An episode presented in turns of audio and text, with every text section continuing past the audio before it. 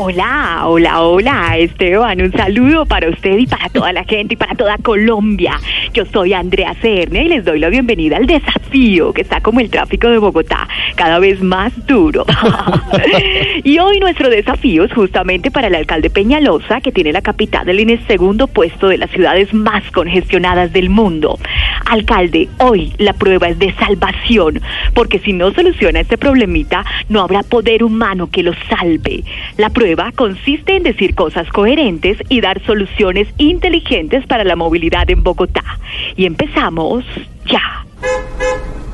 Es que a los ciudadanos les parece muy sexy el metro subterráneo porque no lo han usado, pero cuando ya tiene que meterse bajo tierra como una rata todos los días, eh, en unos túneles que huelen a orines con mucha frecuencia.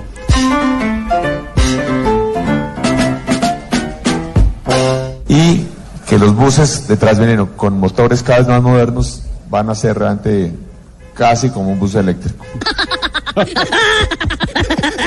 un metro elevado mucho más agradable para los pasajeros que van a ir viendo el paisaje alrededor, van a ir con luz natural, van a ver las montañas. Es casi hacer un vuelo en helicóptero bajo sobre Bogotá.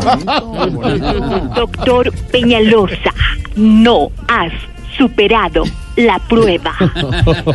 Para seguir metidos en el trancón, porque si hablamos de progreso, la movilidad de Bogotá se quedó inmóvil.